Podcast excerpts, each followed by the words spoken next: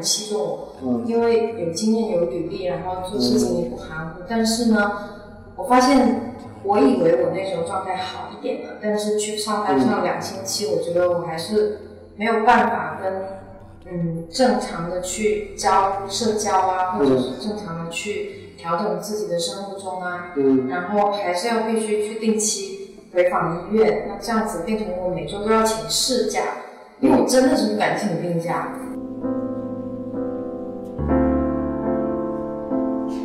实我具体确诊是在去年八月，嗯但是在前年的时候，我刚从防疫辞职出来，其实找了三四个月的工作，那时候其实就挺沮丧的。哦但是我那时候只是认为，并没有严重到说需要吃药物干预的的程度，但是那时候可能就已经有一些抑郁情绪，没有得到很好的排解。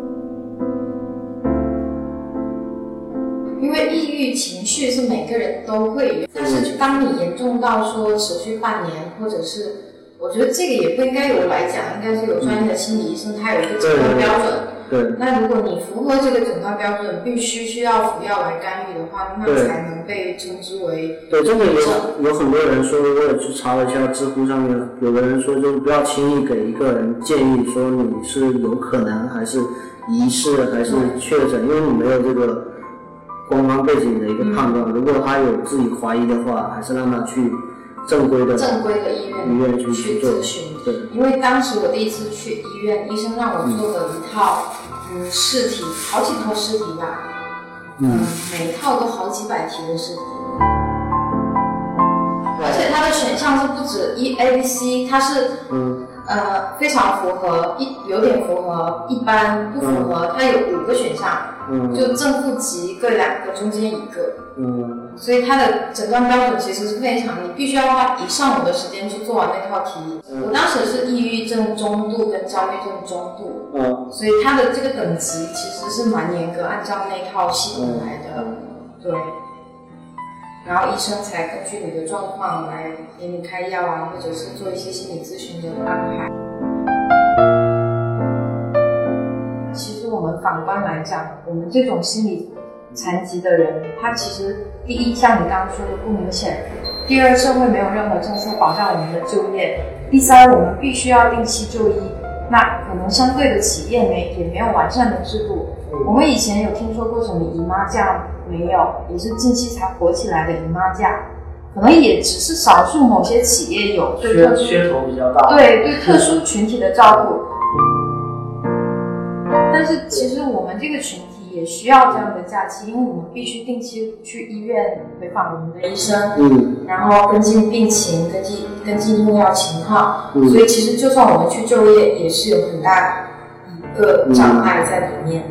对，而且目前社会普遍对这个疾病有很大的偏见。嗯假设我是老板的话，我的员工拿着一张精神病院的发票来跟我批假，我也会嗯。就更不用说现阶段的所有老板们。嗯。对，所以我当时的确是没有特别好的后路去走，所以我也是打定主意要出国，嗯。因嗯为我当时的确在国内状态非常不好。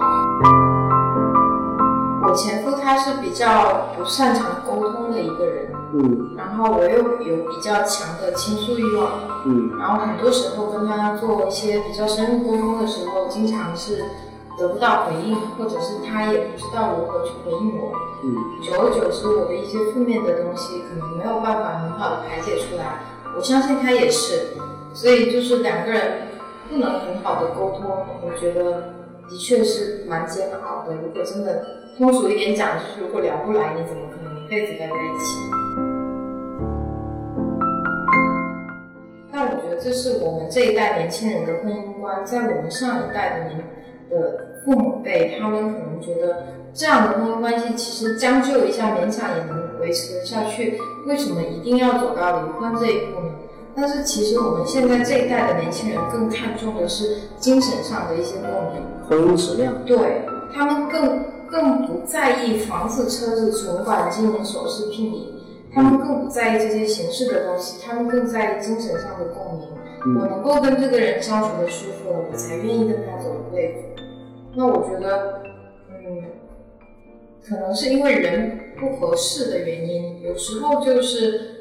嗯，谈恋爱的时候其实一切都好，但是结婚之后你遇到一些比较重大的人生选择啊，比如说比如说养不养孩子啊，如何孝敬父母啊，过年回去家这种比较涉及到价值观的问哦，题。这些都是对，就是 当你遇到这些问题的时候，你们谈恋爱的时候累积的那些东西，其实很不值得一提。如果你们的三观本来就不是存在特别大共同之处的话，就更难去一起解决这些问题。你们当时谈恋爱处了多久？半年，半年太短是吗？哦，好吧。所以你们是谈了多久？没有人跟你说 短这件事情吗？对，但是你是认为比较长的是吗？好的，但是你如果怪时间不够长，那我觉得我也可以澄清，因为当时我们的感情质量还是很高的，就当下真正结婚的那一刻，其实是有感情的，没有感情怎么可能会走到那一步？就当下彼此的承诺都是真的呀。嗯，你说你爱我一辈子，我也爱你一辈子，但是我们当下都的的确确是真心实意这么想的。那谁也没有料到以后会有这样的选择，嗯，所以我觉得这怪不了谁啊。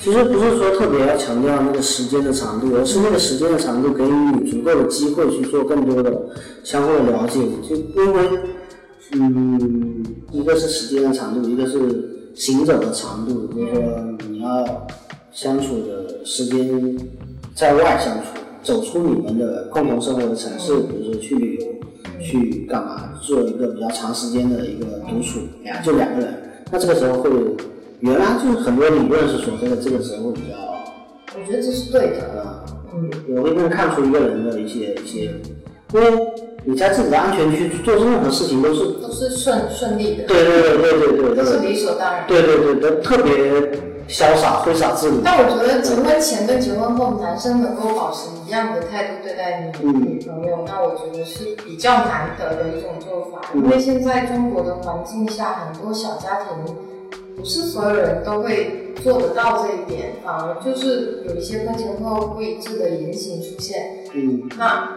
就好比说你期末考考过了，谁还看书本啊？就是有那种。把哦，你娶到手了，你就是我就懒得去经营，或者是懒得去维系，有很多的家庭是这样的，对，对，所以离婚率这么高也不是没有原因。我可能有一个教训吧，就是，嗯，当我前任他没有表达什么的时候，其实不代表问题已经解决。嗯因为我们是从来没有吵过架，我们甚至离婚都是和和气气的去民政局领领了一个证，然后那些阿姨看我们这么和气，还各种劝说你们要不要再考虑一下，明天我们来上班，不然你们考虑一下，明天再来。给到离会这样讲，给到离婚证还说，那你们这些材料都要保管好，如果想要复婚，欢迎再来，嗯有缘的话还可以再来。他们见多了有真的有，对，因为他们可能见多了很多离婚不同状态的夫妻，有些是真的闹到民政局。那我们那俩是不可开交，他们都会是干预一下说，哎呀，你他是劝和的，劝和。的。那我们俩就是很和和气气，真的是没有吵过架，因为我跟他根本就是吵不起起来来，。吵不起来。就像石头丢到井里，你听不到声音。我是那种他们会回馈，对他没有任何回馈，你不知道他在想什么，你也不知道他的情绪此时此刻是什么样的。那就算问题存在，我觉得是需要情绪去回应的，是需要讨论问题的，嗯是需要热处理的，而不是这样冷处理，一直冷处理。其实问题累积多了，对关系是很不好的。所以是靠我单方面努力对，所以我说我。能理解，因为是我觉得我我有时候我会我也会去倾向于去选择我的肌肉记忆，我的我的习惯思维、惯性思维，我会倾向于去把自己推到那个冷处理的那种嗯处理方式。嗯我觉得那对于我来说是舒服的，舒服的安全区，那是舒服的区。对，这个其实我个人，其实男人很怕这种事情，你知道吗？我我完全些人是回避型。我完全可以理解任何一个男性说，在婚姻关系里面觉得说，哎呀，不要给我这么麻烦的事情，或者说男性都是一个思维，就是线性思维，就是什么问题我可以怎么解决？如果解决不了，那还有什么解决方案？没有解决方案，那有什么好聊的？就聊天的目的是为了解决问题，还是为了倾诉？因为男人不太能够理解说，嗯为什么一定要这个问题既然是聊通过聊解决不了的，为什么要去讨论？嗯就男性是解决思维，嗯那女性是上发散性思维，就可能所以经常吵架的时候，大家都觉得女生喜欢翻旧账，因为会因为会觉得这事情跟那个之前的某某事情是有关联的，然后然后男性会觉得哇，这这是什么有关的事情？对，其实这个就会需要在很多相处的时间里面，就会去产生这种碰撞，对来来去消消化这些情绪，所以所以嗯，后面还是辞职了，然后专心准备考英语跟准备这些签证的材料啊，这些七七八八我记得你那时候是说你你那个呃医生建议你去出去一下对。走走，我也是很幸运，因为我的医生他之前在美国、加拿大、日本跟泰国学习过，他有海外环境的这个学习跟工作的经验，嗯。他其实很了解国内外的的这个环境的不同。环境的不一样，嗯。而且他是可能是现在医院唯一的一个就是可以对外籍病人沟通的医生。哦，啊、所以当他听我说到这个签证，其实他也是之前也听说过这个签证，他所以他很支持我去那边去试看看。嗯，对，而且对于我们这个群体来说，去从事一些不不不怎么需要脑力劳动，反而比较需要体力劳动，但是又不是特别累，其实更有利于我们情绪跟病情的稳定。像我在澳洲有一点印象深刻的是，我在做嗯我在蒙特尔做 housekeeping 跟 reception，就是接待跟清房间清洁工作的时候，我的同事有一位是今年二十岁本地的 local 的女孩，澳洲女孩，她是嗯抑郁症，然后我的那家蒙特尔的老板如果聘请她的话，政府会为她奖励。到底是多少钱？几千嗯还是多少？两千还是五千刀的补贴？啊这是一种政策，对，就等于是你帮助了这个群体去就业，而且是比较简单的基础的工作，能至于让他嗯有钱可以生活，有钱可以看病。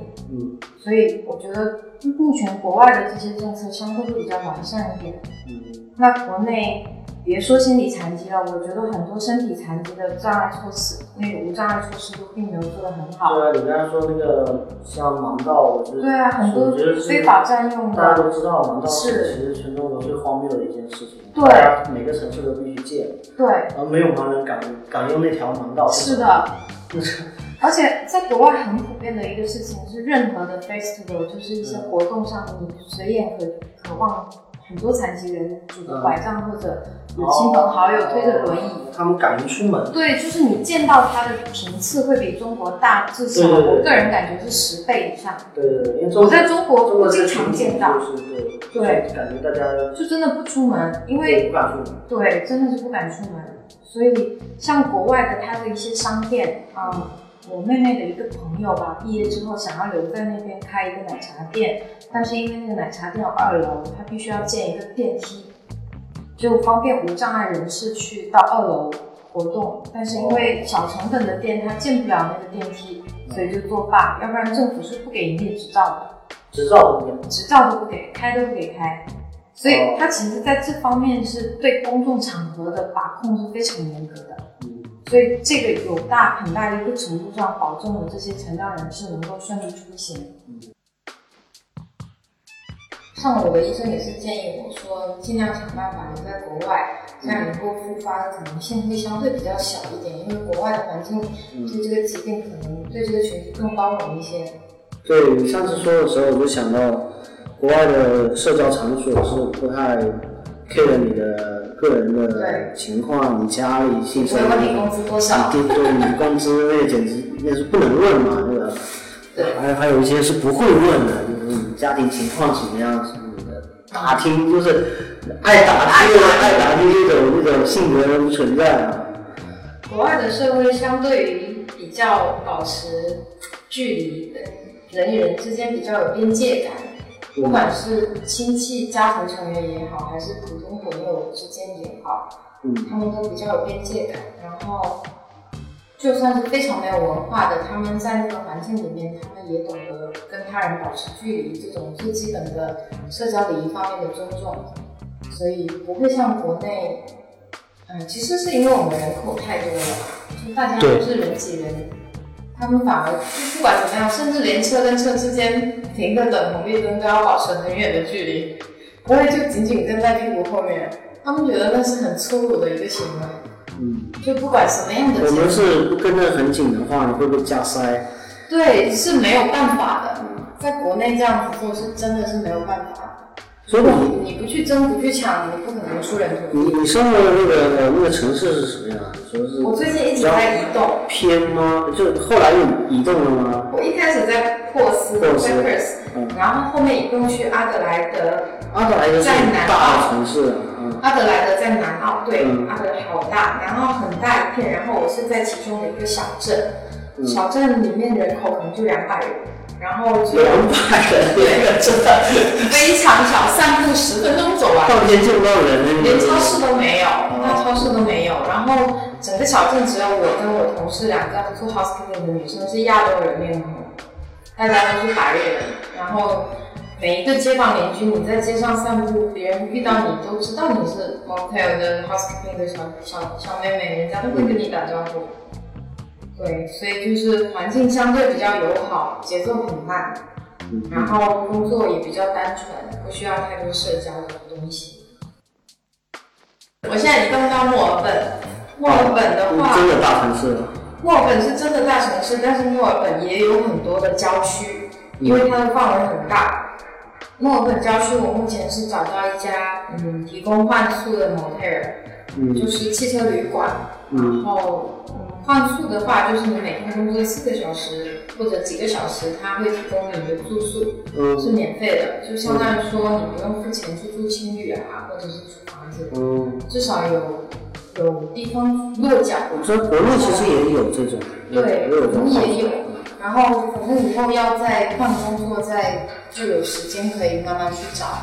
我觉得这样的形式还你现在就是在墨尔本，呃，我是从墨尔本飞回来，但是那份工作要算是告一段落了。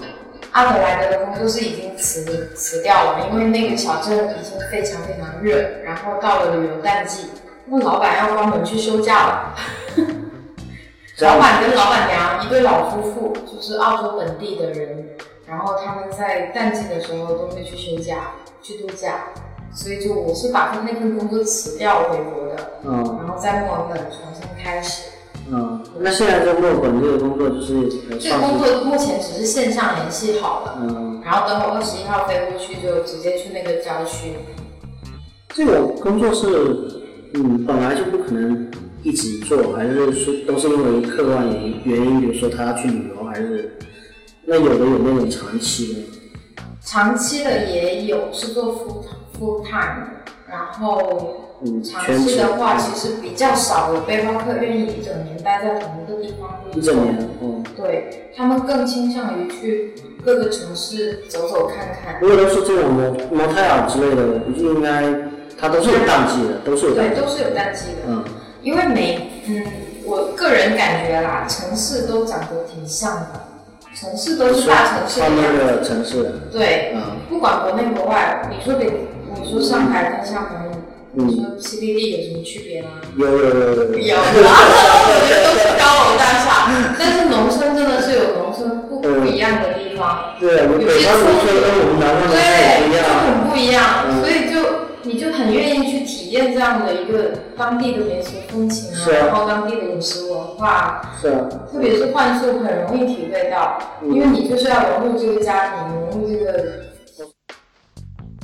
因为一开始语言的确不怎么样，嗯，然后去华人餐厅说不太需要语言技能，对，语言技能在华人餐厅里面工资是很低很低的，几乎都是黑工，他不可能给你上税做合法白工，哦，所以就是嗯自己人在剥削自己人，对，很正常。对，反而是我在阿德阿德莱德的这家，嗯，因为他是本地的澳洲老板，他需要交税，他是一个小型企业嘛，相当于是，嗯他都是给你注册白工，然后也帮你交税，嗯嗯，然后他们也会相对比较尊重员工，不像华人对华人就是会嗯呼来喝去的啊，各种就如同在中国一样，感觉没有什么区别。就是有个服务生给我拆线，然后我说怎么样就怎么样。对，嗯是的。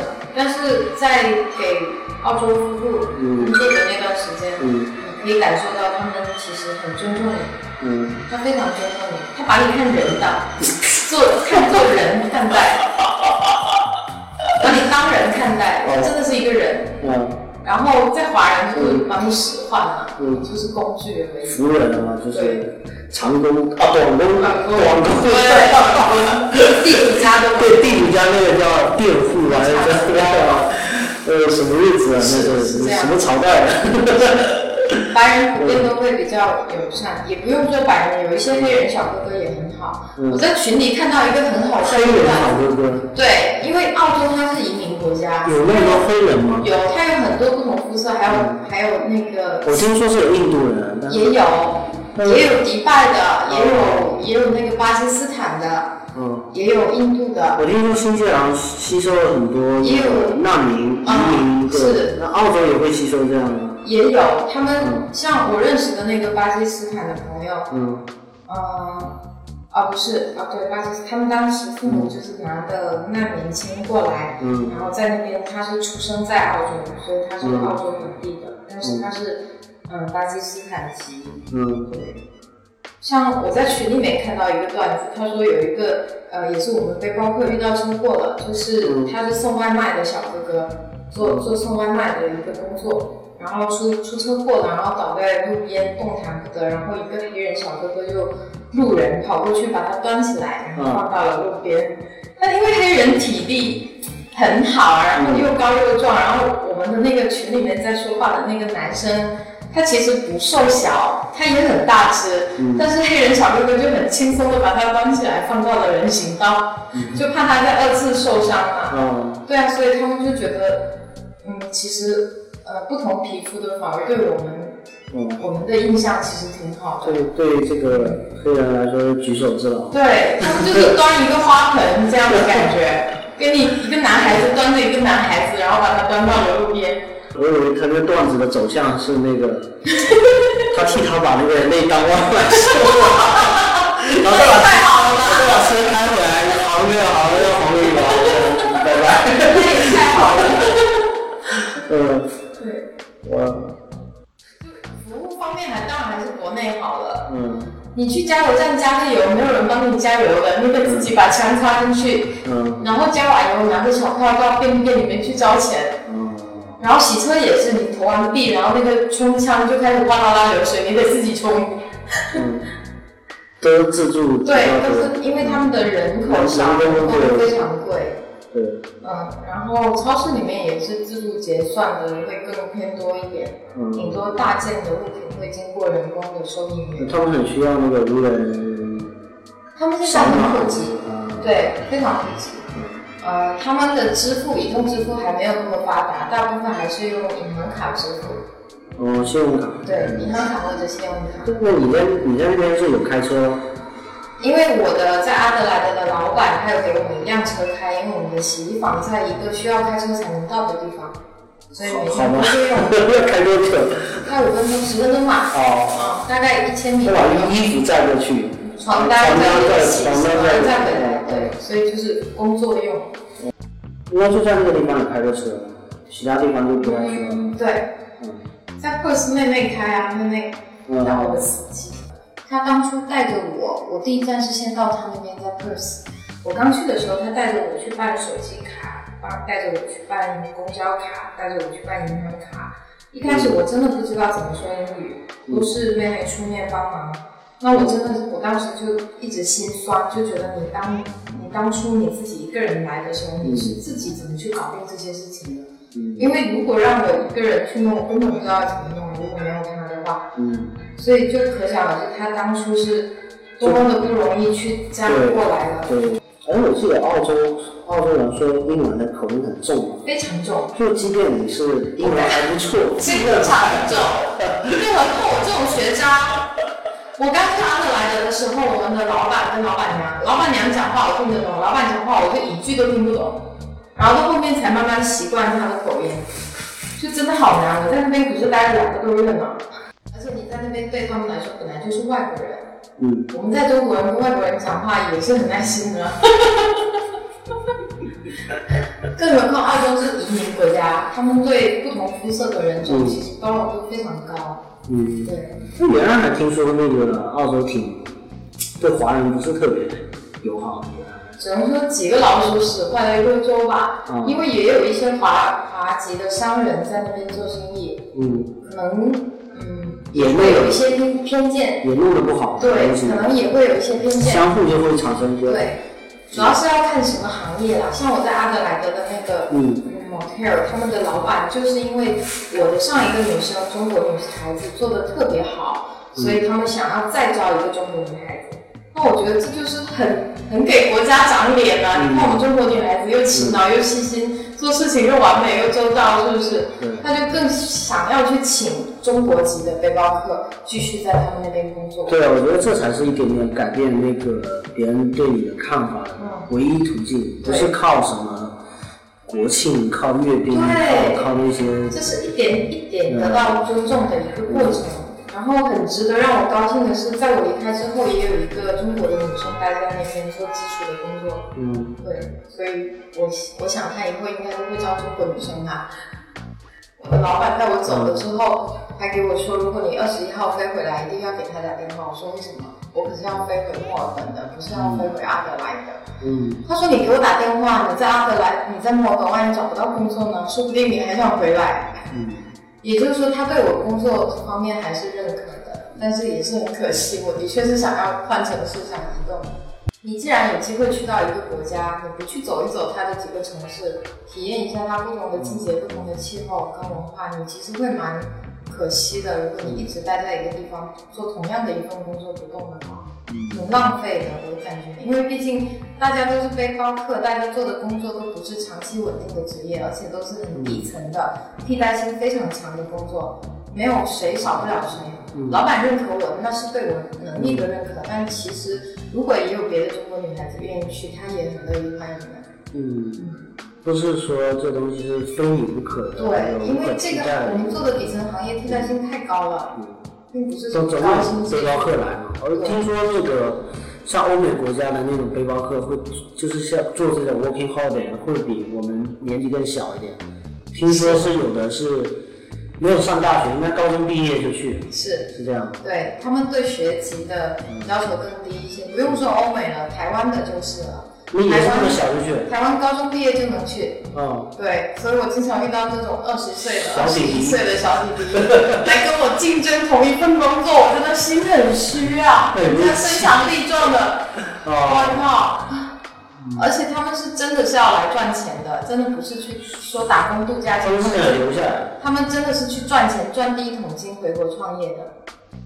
哦哦，因为刚毕业，他们可能学习不是特别好，但是又想做点小生意啊，家里又不能支持啊，那就趁年轻力壮赚一桶金。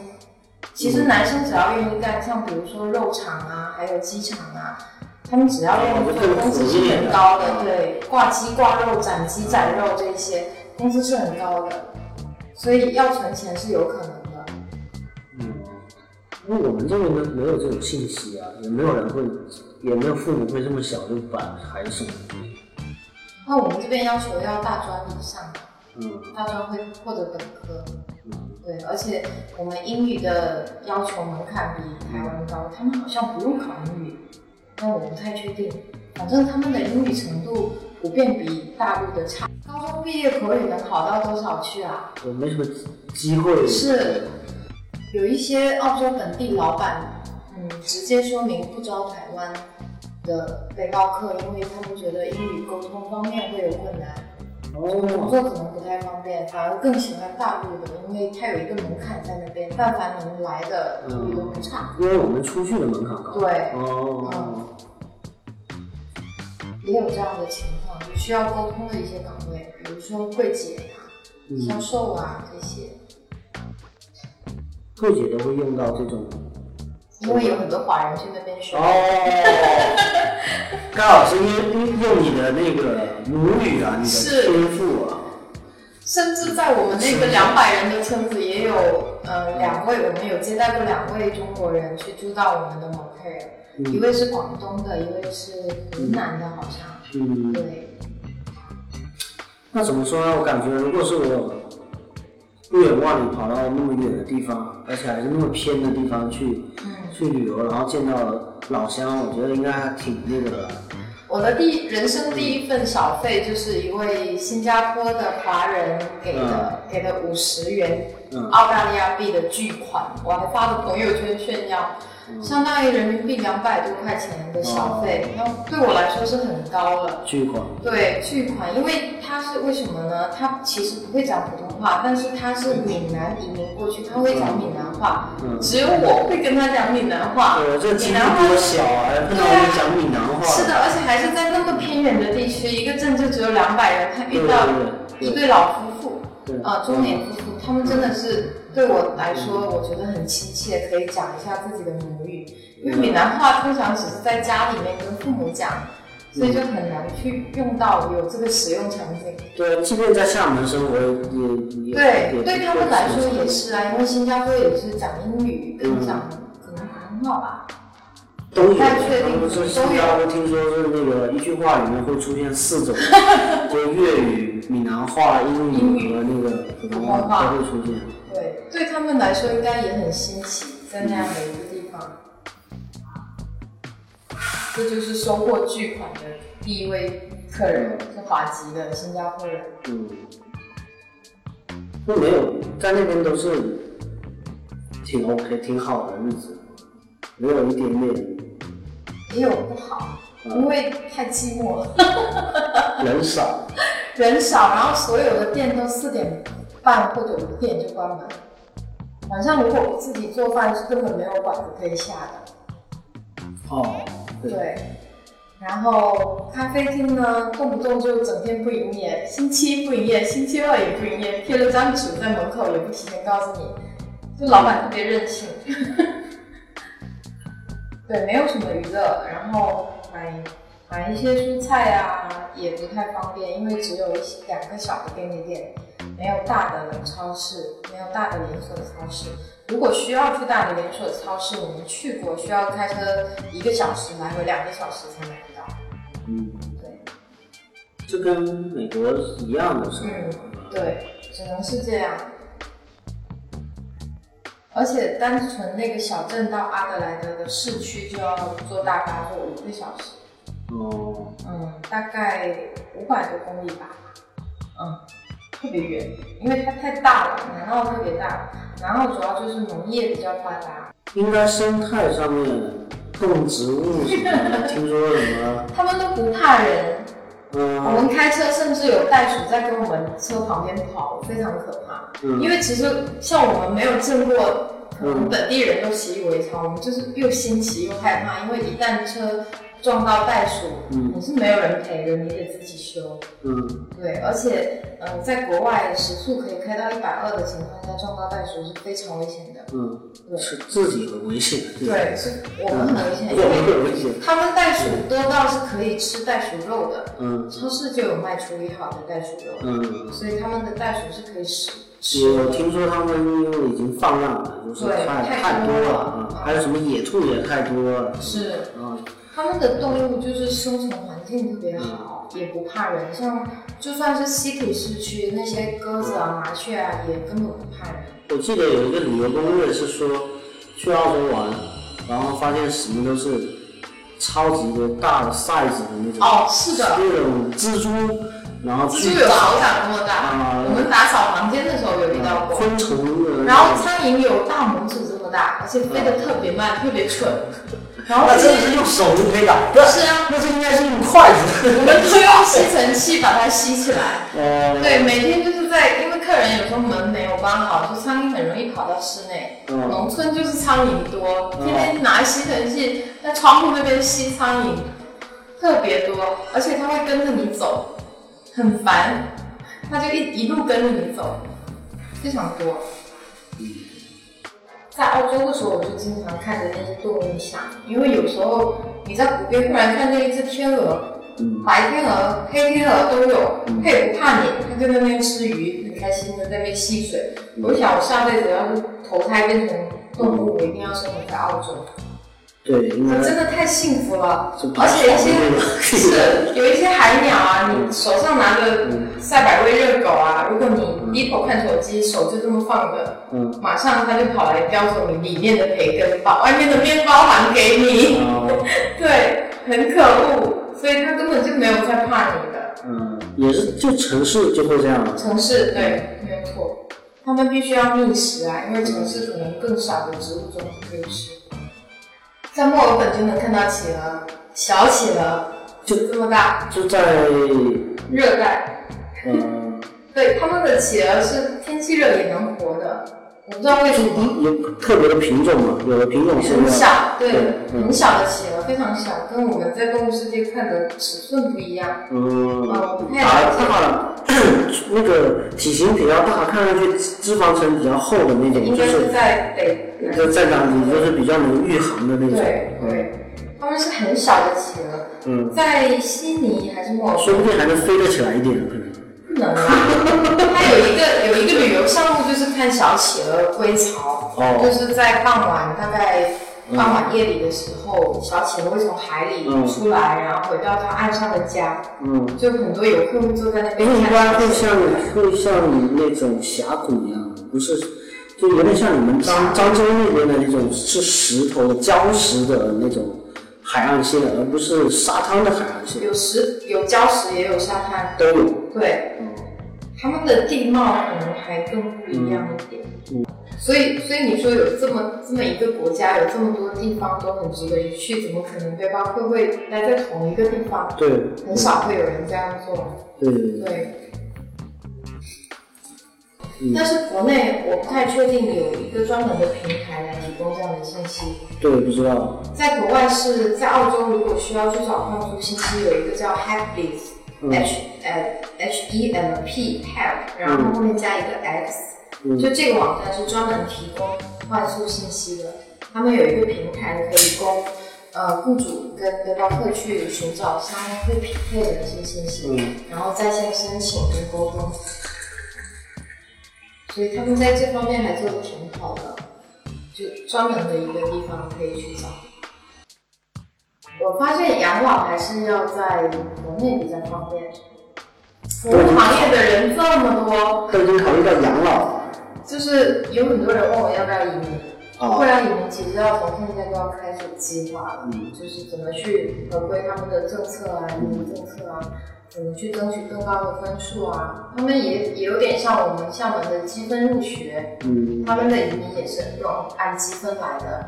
比如说你单身加十分，你的学校、你的专业、你的技术证书好，或者是什么样的一个水平有加分，你的英语成绩雅思特别高也可以加分。嗯然后你在哪里工作过待过两年也可以加分，你在偏远地区服务过也可以加分，就也的确是像我们积分入学，所以他们大家都在拼这个分数的时候，就有很多中介机构会来问你，哎，你要不要移民？也有很多通过拿我这个签证，然后走到移民这条路的，或者是通过打工度假签转学生签也有，嗯就可以有以后有更多的选择，决定说要留在哪里。哎，那你像你这种情况，你在那边吃药的话，嗯，当地的 GP，也就是他们的医生，开这种对药啊，呃，其实还蛮方便的，提前预约。然后他们的医生，嗯，一般需要医生还是在药房，必须要医生开的处也就是方，处方要你才能。拿到药房去拿药。对，嗯，嗯，然后要定期回访。我看的 GP 他是全科医生，所以他是什么科都可以看。我本来是以为他会把我转到精神科，但是可能我的情况还不至于那么严重，嗯说需要住院啊、治疗啊什么的，嗯所以他就他那边就能搞定，嗯所以还比较不麻烦。因为有一些私人医院专科的私人医院特别贵，嗯就是可能我们打工度假签过去只能买一些基础的保险，那它保险的条款可能覆盖的不是特别全，有一些私立医院不能全部报销。那这种情况下，你自己去掏那个费用就比较贵了。如果是当地的，他们当地有医疗系统的这个卡的话，他们政府的福利可能相对于我们这种买商业保险的会好一点。嗯，看看病啊，相对方便一点。国外的精神病、精神科药物比国内的便宜特别多。是不是他药一次也不能看很多？嗯，他一次不能开很，他一次可以开很多，但是他会在药方上写明你一次只能取一盒，也就是说你拿着这个处方单去到药房的时候，他不可能一次性把半年都给你，他只会一个月一个月给你。对，他这个但是你后续也不需要再去医院，你就直接去拿对，药就行。就如果你的病情稳定，不需要增减药量的话，嗯你是不需要经常频繁的去看 GP，你只要去任何的连锁药店，任何有这个药，你就我觉得，我觉得还挺强的。我觉得你应该英文真的是已经到了好到一定程度了吧？因为如果只是日常的一些英语的话，应该还算哦，很简单。如果是如果是看医生的，应该挺复杂的吧？呃我有我有看 GP 是呃新加坡华华人，新加坡，然后他是讲普通话，嗯但是不是特别标准，他也不认识汉字，他只是会说。嗯然后也有一些检验检疫科，比如说做 B 超啊、抽血啊这些，一般是讲英文，嗯，所以其实嗯流程跟国内差不多，有时候就是靠猜，我觉得还好。哦，是吗？嗯，对，不是特别难。嗯嗯，而且他看你是亚洲面孔，他也知道嗯母语，母语你肯定不是英语，他也会特别慢的，或者是特别耐心的跟你讲解。对，国外的医疗系统虽然效率特别低，但是他们的服务非常棒。嗯就好比在国内做 B 超，你是看不到屏幕上医生在看什么的，但是在国外，你躺在那边就有一个大屏幕正对着你，医生在干嘛？医生你的那个图像你都可以看得一清二楚。医生甚至会指着你的图像跟你讲解说，哦，这个是什么，这个是生怕你看不懂。然后一检查就是半个小时，所以他一天可能只能预约八个人或者七个人。这就是为什么效率低，因为他们服务细致跟周到。嗯。对我之前在那边生病是得了流感，嗯。然后发高烧，嗯。半夜急诊去医院，然后急诊人员问完我一些基础的信息之后，嗯，告诉我说，如如果你现在要 call 那个 GP 医生来，你可能要多付一百四十刀的这个急诊费用。他建议我不要付，回家去吃吃退烧药，明天一早再来。哦就你有见过医院劝病人回家的吗？说，哎，这个钱太贵了，我觉得不划算，你干脆明天再来。就他自己也给你判断一下你没有特别严重，对对，他说你是退烧药吃的不够药量，我本来应该吃两片，但我不懂，我只吃了一片，所以所以一直烧到三十九度多，然后然后第二天的时候医生来了，然后还要开会，等医生开会，等医生开完会，我已经烧的差不多了，大概从八点半等到了十点钟才给我挂瓶。挂瓶挂挂瓶就算了，然后要结算的时候，医生又跑去开会，又等了一个多小时这。句话是怎么说的？就是只要你在医院里面，医院就会负责。对，就是反正要如果你在排队过程中你挂你挂，医院就是要负责，要负责对，或者你昏倒了，反正他会救你。然后急急救的费的那个账单他会发给你。但是听说美国是这样，美国就是因为排队，对，然后有的人会不是会排到病好了，哦，病好不需要治不需，要治了，啊，要么就是排到那种哦，你的问题终于比较严重了，那来来来，那来吧，急救对对急对，救。小病不看大而病且美国急救听说就特别牛逼，他们就是好像国外、澳洲也是，但是啊。特别贵，就特别回头这个账单给发给你就对急救一的话定会救你，一定会救好你。但是你会破产的，一定会破产的，非常贵。这就是为什么背包客去到澳洲一定要买保险的原因，因为即使是最低门槛的保险，它也 cover 急救车的费用。哦，就也不至于让你背包客掏不出来那个钱，它的保险制度会帮你 cover 掉。但是我当然是希望大家都不要出现这样的情况。保险当然就是它是一个一个，它是一个保障制度吧，像像对买车险、买有有保很多人险一样很。多人觉得保险是一种一种迷信，就好像我要买保险就好像嗯，可能会发生什么事一样，其实是很多人的那种那种那种误区啊。我在国外去医院特别深刻的一个体会就是，你根本不需要去跑太多的科室跟部门去领取不同的报告，你所有的流程都可以坐在急诊室的椅子上，让护士全部帮你搞定。它的一个故事的多功能多功能到什么样的程度？它可以帮你抽血，帮你测血糖，帮你测体温，帮你检查耳鼻喉，然后把所有的症状写清楚，等着医生来判断来诊断。根据你的那个表，所以我的所有流程我就是躺在床上，然后他连血糖都不需不需要让你什么空腹啊，然后他就是扎一下你的手指就能知道你现在的血糖怎么样，然后测血压，然后量体温，然后看耳鼻喉，然后半小时就要跑来量一次体温，半小时就要跑来量一次体温。然后他们的输液甚至是有一台机器专门控制它的流量，就不是像我们国内手动点的那种。对，然后看我这女生还特地给我贴了一个小熊的创可贴在里面，就他们的服务细致周到，所以花费的时间比较长，所以嗯很多嗯东南亚国家觉得这些国家他们的医疗系统不好，效率低，但其实是有原因的，就大家体谅一下，可能他们更重更注重的是他们没那么多人，对，是，对。他们更注重的是病人的感受，还有这个服务的这方面，可以让你省去很多。你看，像国内看个病，一会儿要跑去血液科检验，检验报告还得等半小时才能出，拿完报告还得再跑回医生的办公室。现在我们现在我们厦门的医院，比如说第一医院，它对。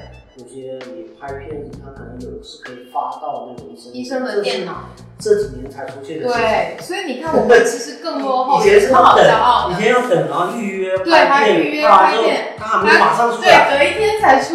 去取，还要去取，再约那个医生。对，所以真的是浪费很多的时间，而且他们的医生，我的药是直接送到我手上的。我根本不需要拿什么交费凭证去交费，然后还要去药房拿药。这国内就完全是医生本人亲自送到我手上，并且面对面教我怎么用，就可想而知这方面的区别非常大。是那个澳洲，它不像那个美国，它它是不是更多的公公共医疗、公共医院、公立医院跟私人诊所都有，也有跟美国也是差不多。对。私人诊所它有高级的，当地人就会很多人买那种保险，然后就可以有自己的医生。私人医生。对，比如说你经常去看一个全科医生，那其实他全科嘛，比如说你骨科、眼科什么，他都是可以看的。他们全科医生的水平比我们国内的全科医生水平不知道到多少。我们国内有全科医生吗？有，但是真的就是急救。对，是。你实在被送过来了，没办法，就我值班。是，对，所以真的是概念不一样，你知道吗？完全是不同的。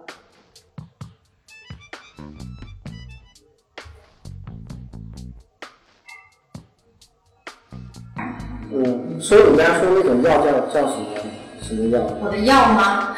叫来世普。这是早上吃的，然后晚上吃的助眠的药叫嗯做鼻坦，国外叫斯诺斯，不一样。所以早上要吃一种，晚上要吃一种，两种。对，早上的那个更感觉就更像是把你的情绪隔离开来，隔离开来，把你的情绪从你很敏感的环境里面抽出来，哦，保护好，哦，啊，有点像活在玻璃瓶子里面，哦。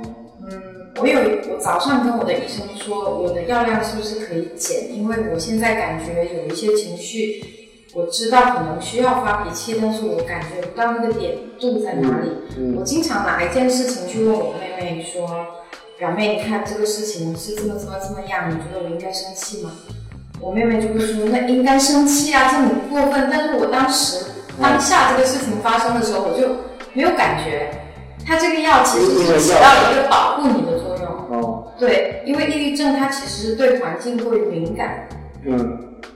对。生气也是一种，也是也是一种情绪，但是它不是完全负面的情绪，它也是在表达一些东西。嗯。对，然后晚上的那个药是让你更好睡觉，因为抑郁症很大一部分的症状就是失眠。嗯，睡不好。对，大部分人的症状是失眠。那失眠如果超过三个月，天天都这样的话，其实人的状态不管怎么样都不会太好。对对对，所以抑郁所以生物钟对抑郁症非常重要。嗯。然后一定不要喝酒。一定不要。一定不要喝酒，因为酒精它会放大你一些好的不好的情绪，更不容易让你稳定你的情绪线。嗯，对对。知道毕竟这个事情，这两天也挺火的，嗯，然后你知道这情况吗？香港的韩国的自杀，对，啊韩，国的我有看到，然后现在就社会上又很关注这个这个话题，嗯这话题就感觉好像一定要出点什么事了，大家才会关注一样，嗯是吧？那你觉得就是大家关注点对吗？还是说这种关注对这个对你们有用吗？我觉得是有一定程度上的有用。会加深一些理解？对，但是因为出这个事情的是明星本身，嗯，所以他其实这他受到关注度比较大，对比其实。更多人是受不到这种关注。对，因为也有很多人默默的自杀了，但是没有人知道是什么原因，甚至他的亲戚父母也不知道为什么他要自杀。就很多时候，就好像同性恋一样，七八十年代你说没有吗？不可能的嘛，只是大家不敢讲。对，那现在这个年代，大家对精神卫生方面普及比较高，所以就会觉得说，哎，怎么身边越来越多抑郁症的人？嗯但其实很多时候饱受这这个病症折磨的人，他并不是，并不是特别小众的，嗯就往往你身边的确是有很多。那明星他本身他的曝光率那么高，就很容易引起关注。但是某些程度上的确是有帮到这个群体，嗯因为目前国内对这个抑郁症群体的就业啊方面，包括生活方面，并没有很好的扶持。嗯就好像我们是心灵残疾，但是身体残疾，你看路上会有一些盲道啊，会有无障碍电梯啊，但是心理残疾的呢，就并没有很多具体的措施对对对，跟就业的优惠政策。因为不明显，肉眼可见。对，但是就是能是能够对这个群体起到一定的曝光作用，但是具体要去推动这些政策还离很远，还有很长的路要走。其实刚才说到那个明星得抑郁症的事情，我就想到，其实他是一个公众人物，然后是一个明星，我觉得他在某种意义上他也是被放大的，他的情绪就暴露出来到很多人。现在社交媒体那么发达，所有的明星都有自己的渠道去发声，有时候就是不高兴不高兴，对都非常直接的反馈在上面。对，其实他们是高危易感人群，就像感冒一样，有些人就是比较容易感冒，嗯嗯，对，可以这么理解。对。嗯，他的确是处在那样的那环境下。那比如说你自己那种叫中度的，我是中度，中度的，那所以中度的是呃什么样一种表现？症状吗？症状？我会失眠，然后会心悸，就心脏突然加速，然后嗯。并没有很运动，就静止状态，心脏加速。嗯。嗯、在嘈杂的环境下容易耳鸣，哦。就忽然间听不到任何声音，也或者是有一个异样的声音一直持续，嗯。就是对嘈杂环境的焦虑吧。因为我也是焦虑症中度，嗯。焦虑症中度其实很大一部分，我觉得表现是在强迫症上面。我可能一天要洗二十次的手，我总觉得手很脏。是吧？对，就是会焦虑周边的环境，它的清洁程度。这因为焦虑很多人不一样，有些人是焦虑工作，有些人是焦虑子女。每个人焦虑点不不一样哦那焦虑子子女的可多了。就他这个病不是说吃了药第二天、第三天就能好，它是一个很缓慢的过程。毕竟想一下，确诊都需要有半年的时间有这个抑郁情绪，你不可能两个月就能解决这半年的抑郁情绪。嗯。我从去年八月到现在已经服药一年零两个月，嗯。我到现在才开始减药，所嗯以就是它这个很难讲说，也没有医生敢给你保证说你治好了就是治好了，它就是很容易再复发，因为我们这个患者的海马大脑里面的这个海马体，嗯它的损伤是不可逆的。它一旦坏了就是坏了，就是你以后得小心，你特别容易感冒，你就得注意保暖，就大概是这个道理。你说记忆力，你可比不上我，我经常找就是找不到车啊，然后手手机拿在手上找手机啊，然后就特别蠢的事情。我以前是不会发生这种事情的，我以前是很精明能干的一个人，但我现在觉得自己越来越蠢，就是变得很从敏感变得很钝感。嗯，但这是坏事，这不完全是坏坏的一面，就是也不用那么也好不用那么对，也有好的一面，就反而傻乎乎的也很也很开心。你觉得现在是可以正常工作的，但是正常工作可能是在，可能会更倾向于去做一些体力，体力，嗯，那会一直这样吗？就是会需要一直这样吗？我当然是希望不需要啦。就是完全恢复那个对啊特别正常的对。但是其实，自从得了这个病之后，你回头望望，其实以前的日子也过得并不是很轻松，即使你没有生病。嗯对，其实很多事情是有原因的。嗯如果过度透支自己的话，出来混都要还的。我感觉，就还是不要太透支自己，还是不要太逼自己先慢慢的一步一步来